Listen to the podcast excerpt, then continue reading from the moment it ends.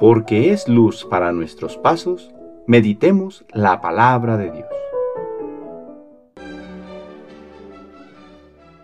El Santo Evangelio según San Marcos capítulo 3 versículos del 20 al 35.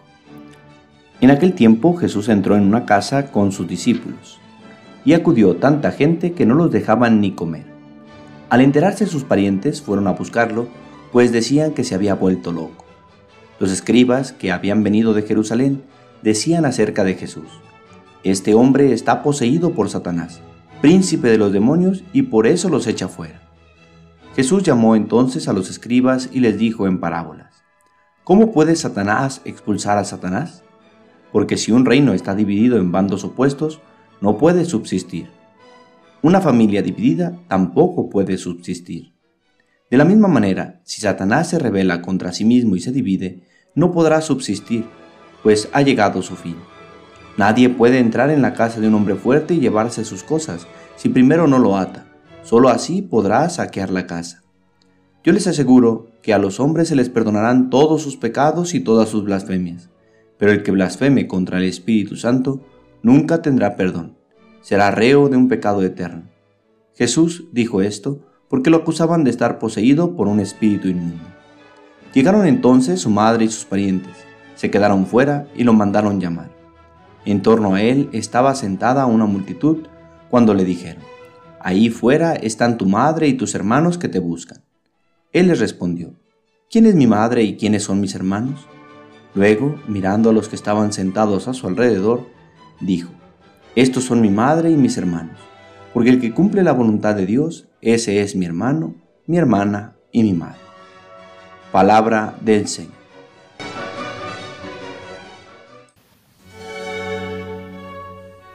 Domingo de la décima semana del tiempo ordinario. El mensaje de Jesús es contundente. Atrae como la miel y donde llega la gente sale a su encuentro para escuchar su palabra y alcanzar alguna gracia frente a su necesidad.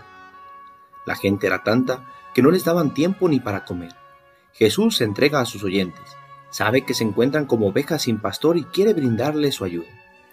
Pero la esperanza que suscita Jesús en sus oyentes mueve a otros a la envidia, tan grande que son capaces de venir de Jerusalén a Cafarnaúm buscando desacreditar su palabra, calumniándole con mentiras insostenibles al decir que expulsaba a los demonios con el poder de Satanás. Jesús se detiene a explicar lo ilógico de sus argumentos y lo grave de su pecado pues son ellos los que se cierran a la misericordia de Dios.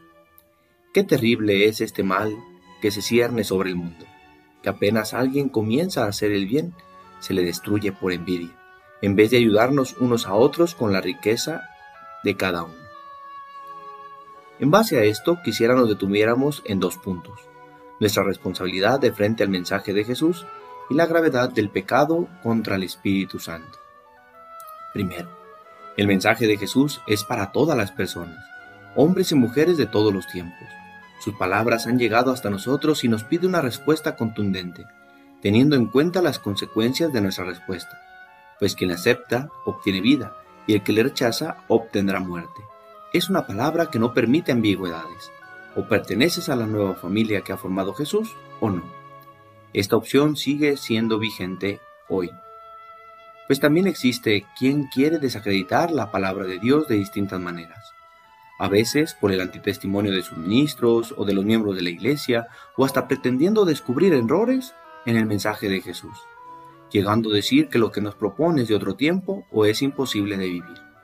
Y hay quien, aun siendo católico, proclama como valores realidades abiertamente contrarias al Evangelio.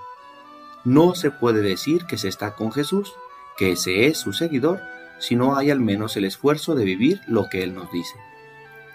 Y esto es una responsabilidad de cada uno. Cuando hemos llegado a la edad de la discreción de juicio, corresponde a cada persona hacer sus opciones. No se vale hacer como hizo Adán, que le echó la culpa a Eva y ella a la serpiente.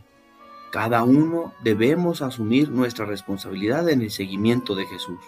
No podemos echarle siempre la culpa a los otros de que las cosas están mal si cada uno de nosotros no vive coherentemente los valores que proclama por su fe. Muchos, sin ser plenamente conscientes, están optando por no seguir a Jesús, pues prefieren los pseudo valores que nos presenta el mundo y que nos conducen a la destrucción, dejando de lado los valores del reino de Dios.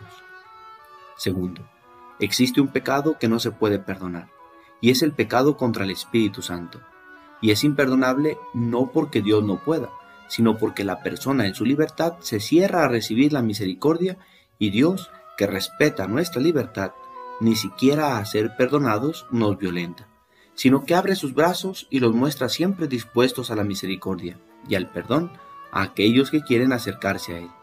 Pero si en su libertad cierran su corazón, no podrán entrar todos los regalos que Dios le tenía preparados. Pidamos a Cristo nos conceda ya no ponerle más pretextos a su gracia, que nos dispongamos a hacer su voluntad, haciendo vida a los valores que en el Evangelio nos presenta, para formar parte de su nueva familia. Que la Virgen María, que siempre estuvo dispuesta a hacer la voluntad del Señor, nos enseñe el camino que nos conduce a la vida. El Señor esté con ustedes. La bendición de Dios Todopoderoso, Padre, Hijo y Espíritu Santo, descienda sobre ustedes y les acompañe siempre. Que tengan feliz domingo.